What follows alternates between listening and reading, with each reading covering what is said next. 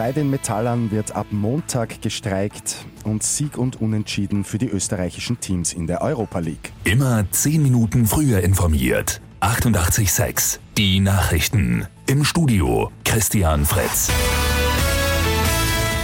Am Montag ist es soweit, da wird dann bei den Metallern gestreikt. Auch die fünfte Lohnverhandlungsrunde hat am Abend keine Einigung gebracht. Die Gewerkschaft hat 5% mehr Gehalt für die Arbeitnehmer gefordert, von den Arbeitgebern sind 2,7% angeboten worden. In welchen Unternehmen am Montag die Warnstreiks stattfinden, hat die Gewerkschaft aber nicht verraten. Österreich gedenkt heute der Opfer der Novemberpogrome vor 80 Jahren. In vielen Städten haben an diesem Tag Synagogen gebrannt und jüdische Geschäfte und Häuser wurden zerstört. Bundespräsident Alexander van der Bellen legt heute einen Kranz auf dem Judenplatz nieder. Danach gibt es ein Gedenken im Parlament, bei dem Bundeskanzler Sebastian Kurz und Nationalratspräsident Wolfgang Sobotka mit dabei sind. In der Fußball-Europa League bleibt Salzburg auch im vierten Spiel siegreich.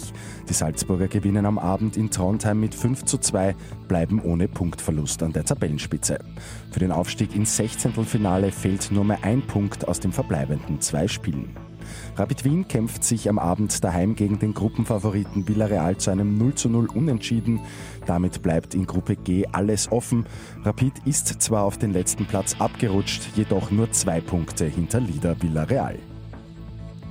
Und im Burgenland gibt es künftig auch den sogenannten Oma-Dienst. Die gute Nachricht zum Schluss. Zur Unterstützung von Familien und Alleinerziehenden.